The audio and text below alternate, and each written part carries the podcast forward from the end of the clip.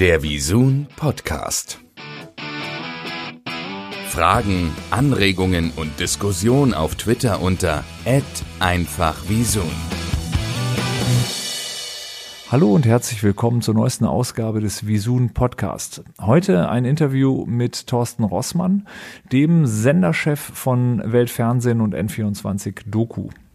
Leider gab es technische Probleme am Anfang des Podcasts, sodass wir ein wenig später erst einstarten. Ich bitte das zu entschuldigen. Man muss ja sagen, als N24 gestartet ist, gab es ja auch nicht so viele Sender der dritten und vierten Generation, wie man das heute kennt. Also das war ja im Grunde äh, einer der ersten kleineren äh, Sender, eine völlig andere Zeit. Äh, wie, wie hast du das äh, damals so erlebt? Also ähm, so auch das, das ganze TV-Umfeld war ja noch ein, ein völlig anderer Markt, oder? Der große Vorteil dieser frühen, vergleichsweise frühen Geburt von N24 war, dass es noch die analoge Welt gab.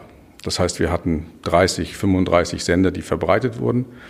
Wir mussten uns um die Verbreitung echt bemühen. Ähm, es war eine der Hauptaufgaben, einen Transponder bei Astra zu bekommen, sich dann um die Verbreitung in den Kabelnetzen zu kümmern. Das ist uns sehr gut gelungen. Und das war die große Chance. Damit waren wir sehr, sehr früh dabei und haben auch sehr lange, eigentlich bis zum analogen Switch-Off, in der Verbreitung davon profitiert, dass wir schon so früh dabei gewesen sind. Und in der Tat, wir waren einer der ersten kleineren Sender. Im NTV gab es schon länger, die sind Ende 92 auf Sendung gegangen. Das war der Hauptwettbewerber. Ähm, die hatten auch wirklich ähm, schon was vorzuweisen.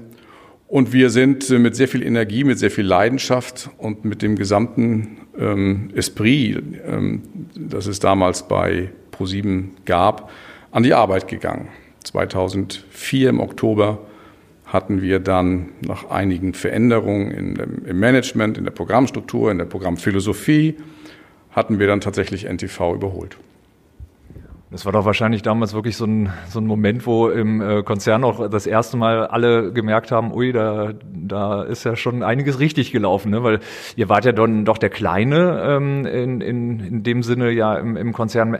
Wie, wie hat sich das so verändert? Also die, äh, die Wahrnehmung auch damals? Im, im TV-Markt so, auf einmal wart ihr ja äh, jemand, damals waren ja wie gesagt weniger Sender, wie hast du das so empfunden? Ich würde immer sagen, der Respekt ist langsam gewachsen. Ähm, Nachrichten im Privatfernsehen sind und bleiben ein schwieriges Geschäft. Wir hatten bei N24 von vornherein auf eine Zwei-Säulen-Strategie gesetzt. Das heißt, der Sender musste sich alleine und selbstständig im Markt behaupten. Auf der einen Seite. Auf der anderen Seite war er als Nachrichtenproduzent für Pro7, später Pro7 Sat1 unterwegs. Und mit diesen beiden Erlösquellen haben wir uns halt auf den Weg gemacht und haben dann 2004 auch das erste Mal schwarze Zahlen geschrieben. Ähm, aus Sicht von Pro7 Sat1 blieb das Nachrichtengeschäft aber unter wirtschaftlichen Gesichtspunkten ein schwieriges. Und ähm, man hat immer hier ähm, im Nachrichtenfernsehgeschäft ähm, die Aufgabe, sich um die Quoten zu kümmern, also vernünftige Reichweiten äh, zu äh, besorgen und gleichzeitig auf die Kosten zu achten. Das ist, und das ist und bleibt die Hauptaufgabe. Ja, und dann gab es ja diesen Moment, ich glaube wahrscheinlich 2009 äh, wird das ja dann gewesen sein, in dem du dich mit Stefan Aust getroffen hast und darüber nachgedacht hast, ähm, ob es nicht vielleicht sogar Sinn macht, diesen Sender rauszulösen. Wie war das denn? Wie ist das denn vonstatten gegangen?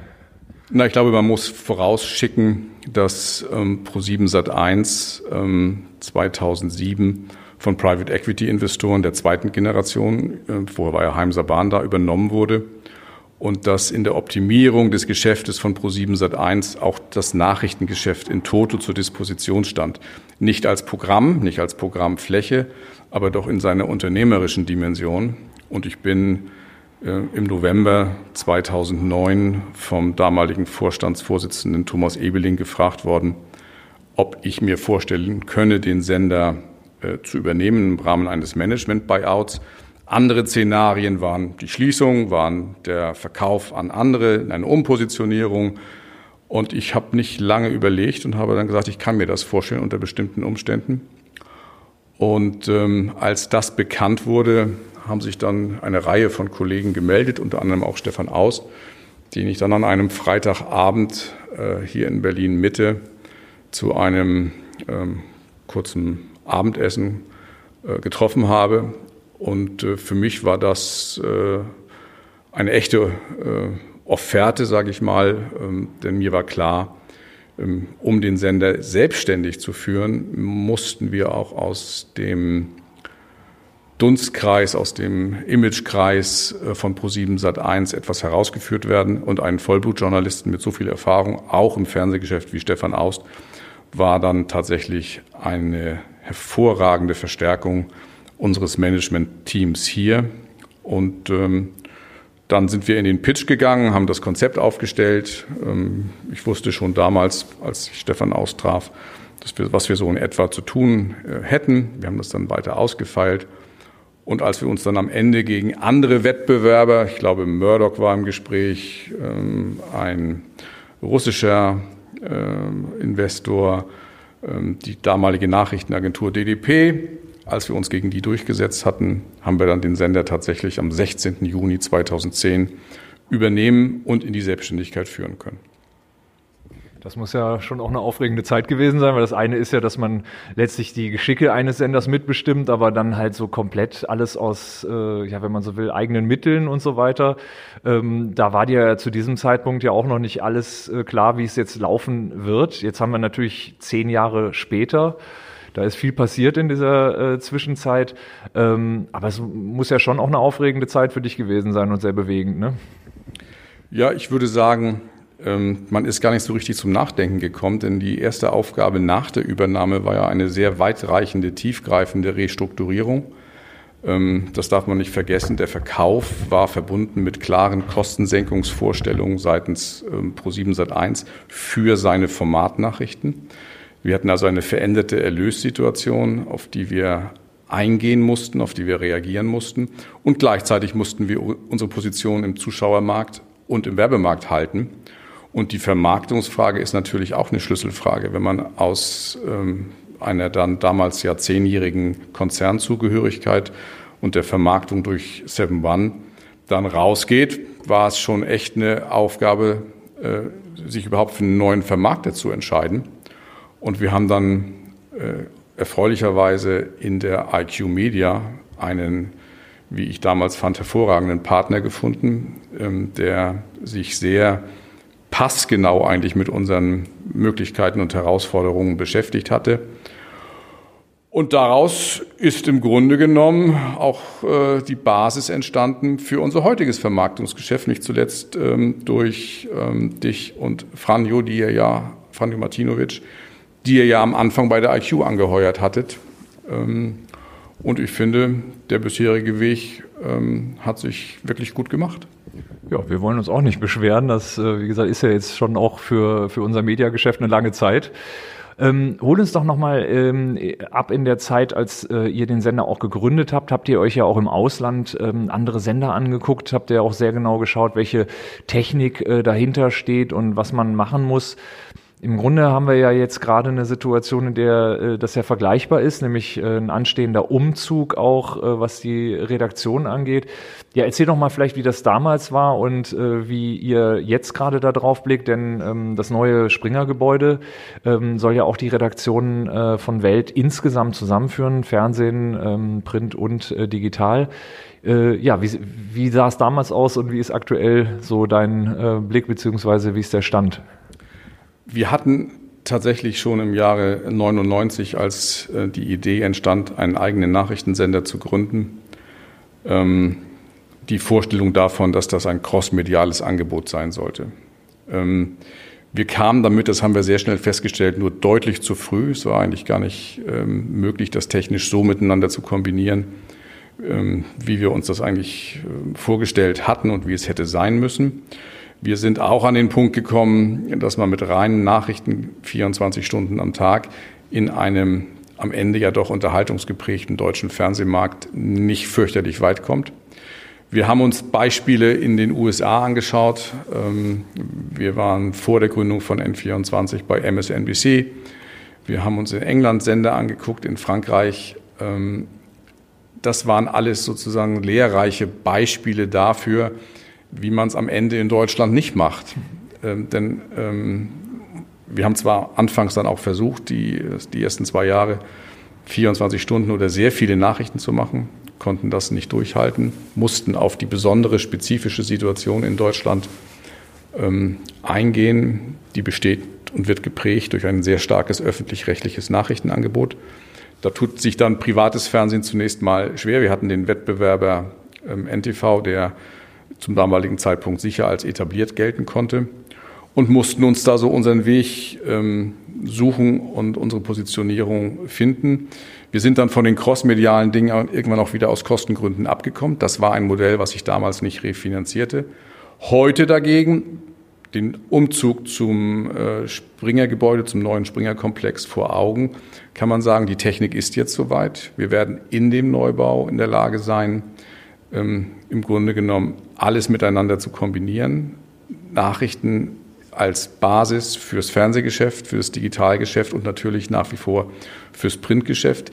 Die Wege, die uns bisher trennen, das sind so zweieinhalb Kilometer, die werden dann deutlich kürzer, nämlich nur ein Treppenhaus oder ein Stockwerk, um genauer zu sein, ähm, sodass die Verzahnung dann auch tatsächlich äh, greifen wird. Und ähm, vor dem Hintergrund findet eigentlich die Ursprungsidee von N24 nach 20 Jahren ihr Ziel, und zwar ausdrücklich und ex sozusagen ähm, außergewöhnlich, äh, außergewöhnlich im Sinne einer Chance, in dem Umzug in das neue Springer-Gebäude. Und ich bin sehr gespannt, wie sich das auf die tägliche inhaltliche Arbeit auswirken wird. Ich verspreche mir da sehr viel von. Lieber Thorsten, noch die Frage, wie das damals eigentlich äh, kam, als ähm, ja, N24 zu Welt wurde, als äh, Axel Springer N24 gekauft hat. Erzähl doch mal, wie das zustande kam. Naja, wir waren ähm, knapp vier Jahre lang ähm, selbstständig ähm, mit unserem kleinen Management-Team von ähm, ähm, sechs Leuten. Und wir hatten schon auch die Herausforderung, uns auf die digitale Zeit richtig einzustellen. Und das ist, in, das ist etwas, was Investitionen braucht ähm, genügend Liquidität ähm, und natürlich auch ein überzeugendes inhaltliches Konzept. Und mir war relativ schnell klar, dass wir zwar im Nachrichtenbereich TV gut aufgestellt äh, waren, ähm, dass uns aber die notwendige Finanzkraft und letztlich auch die Marktposition fehlt, dieses, ähm, ähm, diese Position in die digitale Welt hinüber zu transferieren.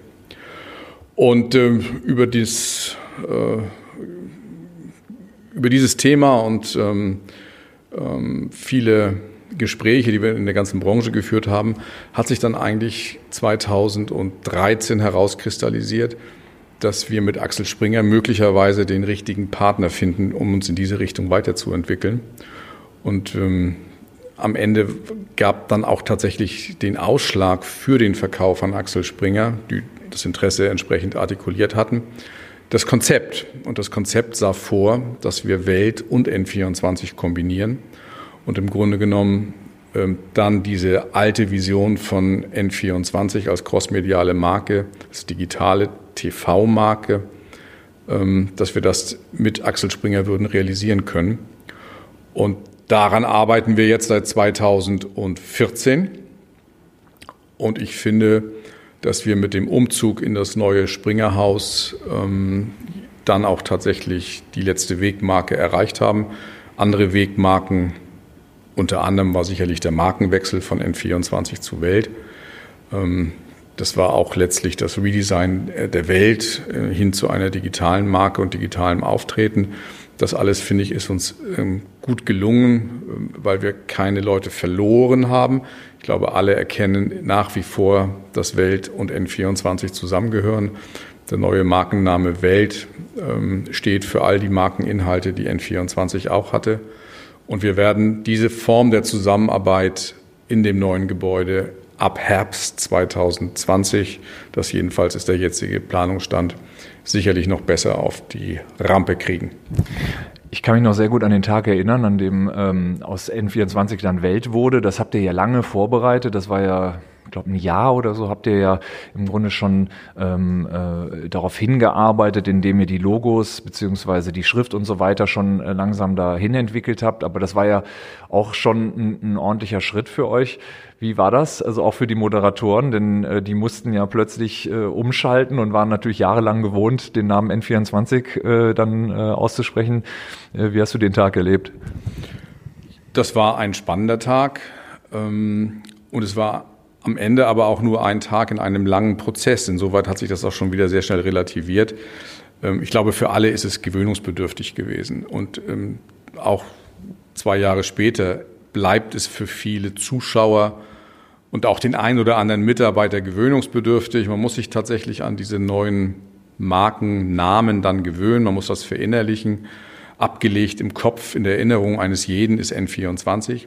Aber man kann auch beobachten, dass das zunehmend weniger wird, dass es den Moderatoren beispielsweise immer flüssiger über die Lippen geht, dass es draußen im Markt inzwischen auch durchgängig äh, oder durchgängiger gesehen wird.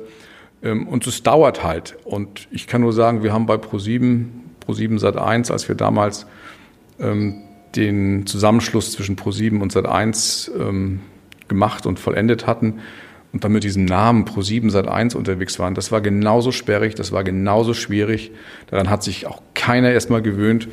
Und äh, heute, ähm, auch das ist jetzt ähm, 20 Jahre her, spricht darüber keiner mehr. Und unsere Marken, und das gilt für Welt noch mehr als für N24, sind Jahrzehnte alt.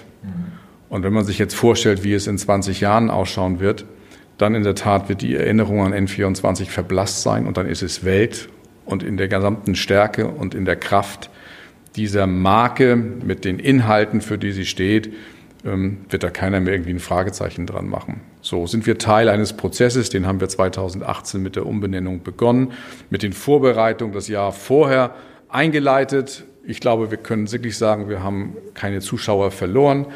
Wir müssen natürlich dafür, daran arbeiten, dass wir das ähm, weiter bekannt machen und bekannt halten.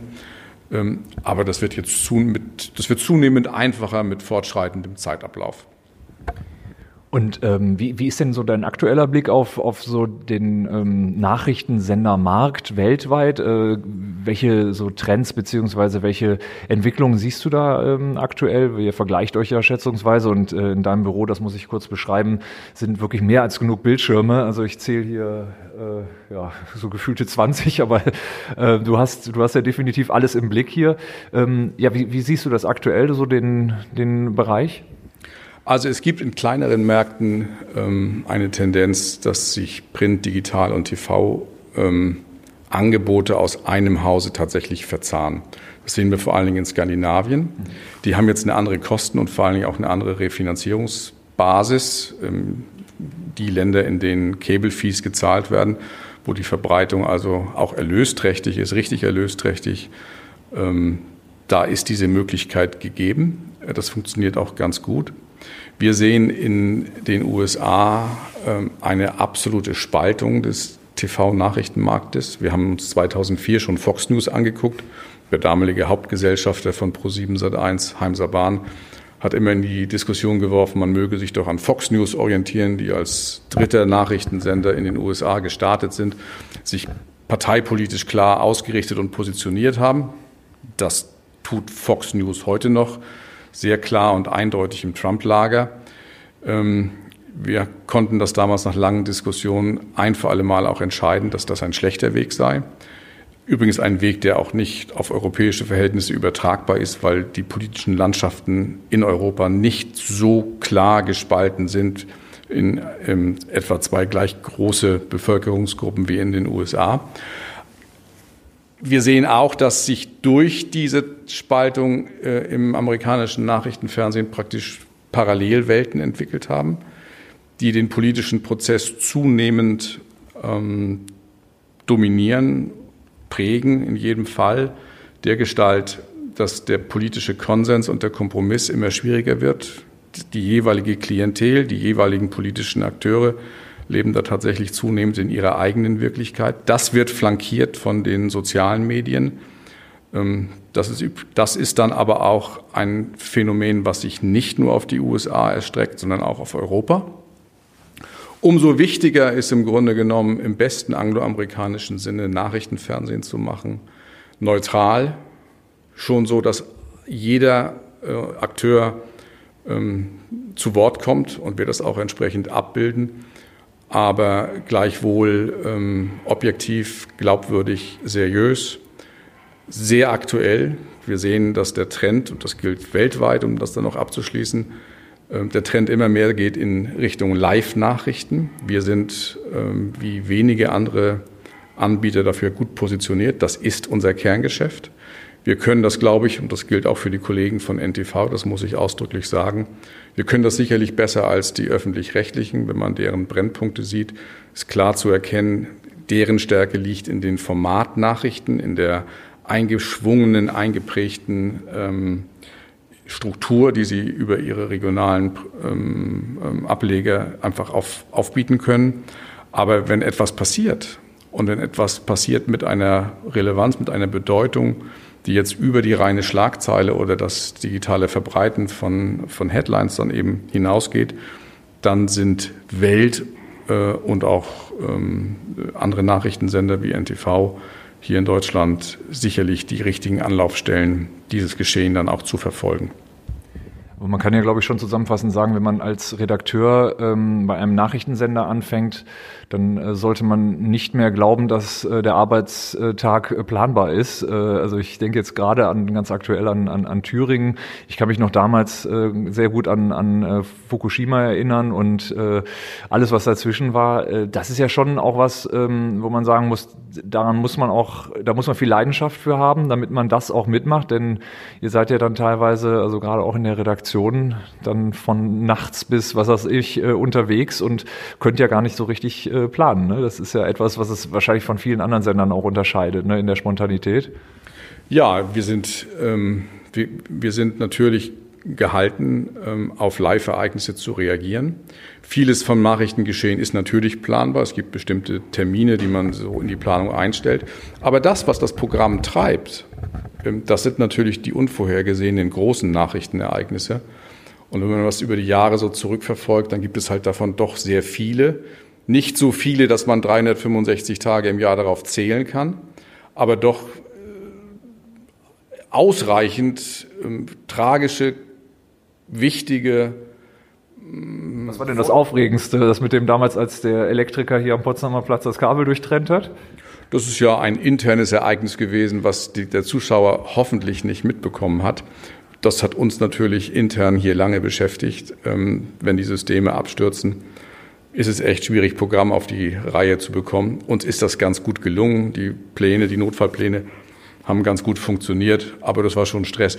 Nein, das Aufregendste ähm, ist sicherlich ähm, nach wie vor für mich jedenfalls 9-11 gewesen. Das haben wir auf ähm, N24 damals äh, gerade mal ein Jahr auf Sendung ähm, natürlich auch abgebildet und verfolgt. Ähm, in den letzten Jahren ähm, sind es sozusagen der Tsunami 2004 gewesen, die Terrorangriffe in Paris 2016. Ähm, das ist so eine unendlich lange Reihe von Ereignissen, die unser gesamtes öffentliches Leben und Wahrnehmen geprägt haben. Und wir als Nachrichtenanbieter haben das eben immer aufzugreifen, abzubilden, haben unsere Strukturen ähm, so auszurichten und aufzustellen, dass wir das auch können. Aber eines ist auch klar, es ist jedes Mal ein Kraftakt. Und was ich mir wünschen würde, wäre, dass tatsächlich ähm, diese Nachrichtengebung auch von Seiten des Marktes als ein normales Programmgenre begriffen wird, ähm, das zwar unplan also dass man nicht planen kann, dass ähm, das insoweit eine Herausforderung darstellt, aber dass doch seine Stärken und seinen Reiz und vor allen Dingen in all diesen Unterhaltungsformaten ähm, als Umfeld doch seine Relevanz hat. Ähm, es ist das, was letztlich unsere, unsere Gesellschaft zusammenhält. Ähm, es ist das, was, ähm, was einfach Kommunikation stiftet und was das Miteinander in einer demokratischen Gesellschaft ermöglicht. Und wir als Nachrichtensender transportieren das. Und wenn der Markt das akzeptieren würde und vielleicht das eine oder andere Mal überlegt, seine ähm, Kampagnen dann doch bei uns zu platzieren, dann hilft das tatsächlich allen, weil es nämlich die Zersplitterung in diesem Markt ähm, Einhalt gebietet. Kann ich nur unterstreichen, natürlich aus meiner Sicht. Ähm, ihr habt ja vor, ich glaube, nunmehr drei Jahren ähm, dann auch noch eine Entscheidung getroffen, nämlich ähm, ähm ja, einen weiteren Sender zu gründen, mit der im Grunde ja zweiten Programmfarbe äh, des Senders, nämlich äh, vor allem Dokumentationen, N24 Doku. Hm, das war ja auch sehr erfolgreich. Also das äh, freut uns natürlich im Werbemarkt äh, besonders, weil es äh, ja jetzt seit äh, ja mittlerweile, ich meine, es sind jetzt drei Jahre einfach stetig immer auch gewachsen ist in den äh, Reichweiten. Hm, kannst du dir vorstellen, theoretisch weitere Sender auch äh, noch zu gründen? Gut, theoretisch vorstellbar ist vieles. Ähm, man muss klar sagen, N24 Doku ist die Antwort auf die zunehmende Digitalisierung und Fragmentierung des Marktes. Wir stehen als kleinerer Anbieter hier im Wettbewerb mit zwei großen Gruppen. Diese beiden Gruppen haben etwas über 50 Prozent Marktanteil im Zuschauermarkt, sind aber bei über 80 Prozent im Werbemarkt als Senderfamilien. Das ist eine Folge der äh, konzentrationsrechtlichen Gesetzgebung, die ja erstmal privates Fernsehen in einer analogen Welt ermöglichen musste. In einer digitalen Welt haben diese beiden Anbieter jetzt sehr viele Vorteile aufgrund ihrer Größe und zwar auf allen Märkten, auf denen sie zugange sind. Und ähm, wir stehen als kleinere Anbieter zusammen auch mit anderen Sendeunternehmen immer vor der Herausforderung, dass wir schauen müssen, ähm, uns gegen die Googles dieser Welt, ähm, gegen die zunehmende Internetnutzung, gerade auch was Nachrichten jetzt angeht, behaupten zu müssen und gleichzeitig dem Markt immer noch die Reichweiten zu liefern, die natürlich äh, Kunden auch benötigen, um ihre Kampagnenziele zu erreichen. Und N24 Doku als Timeshift-Angebot, glaube ich, ist ein adäquates, sehr effizientes ähm, Unternehmen, ähm, das zu gewährleisten. Und wir freuen uns über die Entwicklung. Wir wachsen mit der technischen, mit zunehmender technischen äh, Reichweite. Ähm, wir haben tatsächlich hier auch ähm, schöne identische Umfelder für unsere Kunden. Und wir haben natürlich die Möglichkeit, dass wir zwischen Nachrichten und oder der Entscheidung, uns auf Nachrichtenereignisse einzulassen, also aus dem normal programmierten Schema bei Welt auszubrechen, um Ereignisse von Relevanz im Programm abzubilden und gleichzeitig unser Doku-Publikum über N24 Doku äh, zu bedienen. Und das ist ein großes Privileg. Früher habe ich mich sehr schwer getan, bestimmte Ereignisse dann äh, live ins Programm zu nehmen, von denen ich wusste, sie sind zwar relevant, aber sie würden nicht unbedingt viel Marktanteile bringen. Das ist immer das Dilemma, das man hat, wo man sich entscheiden muss.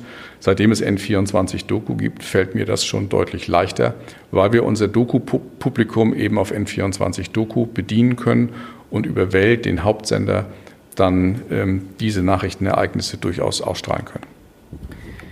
Eine kurze Frage noch, wenn man in deinem äh, Büro sich umguckt, dann äh, sieht man ein äh, Bild, auf dem du mit äh, Bill Clinton zusammen äh, zu sehen bist. Äh, wie kam es denn dazu? Das ist lange her. Das ist ähm, eine bemerkenswerte Reise gewesen, die man damals noch machte.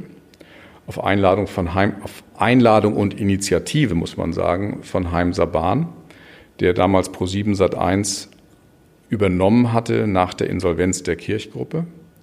Und es waren damals sehr schwierige Zeiten. Wir hatten ähm, durch die Insolvenz von Kirch sehr viel Kredibilität im Markt verloren. Ähm, durch, das war ein relativ langes Ringen, bis dann Heimser Bahn auch eingestiegen ist. Zwischendurch war das Regime der Insolvenzbanken, der insolvenzverwaltenden Banken, die dann auch im Aufsichtsrat waren. Das war insgesamt alles sehr unschön. Und es ging darum, die Senderfamilie wieder neu aufzuladen und die Vergangenheit abzustreifen.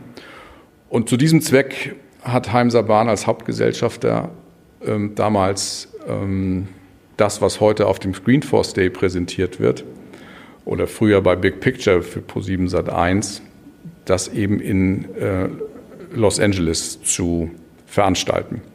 Und so sind alle Vermarkter, alle Senderchefs und auch alle wichtigen Kunden im Jahre 2004 nach LA gereist und hatten ähm, drei, glaube ich, sehr intensive und für viele, eigentlich für alle unvergessliche vier Tage.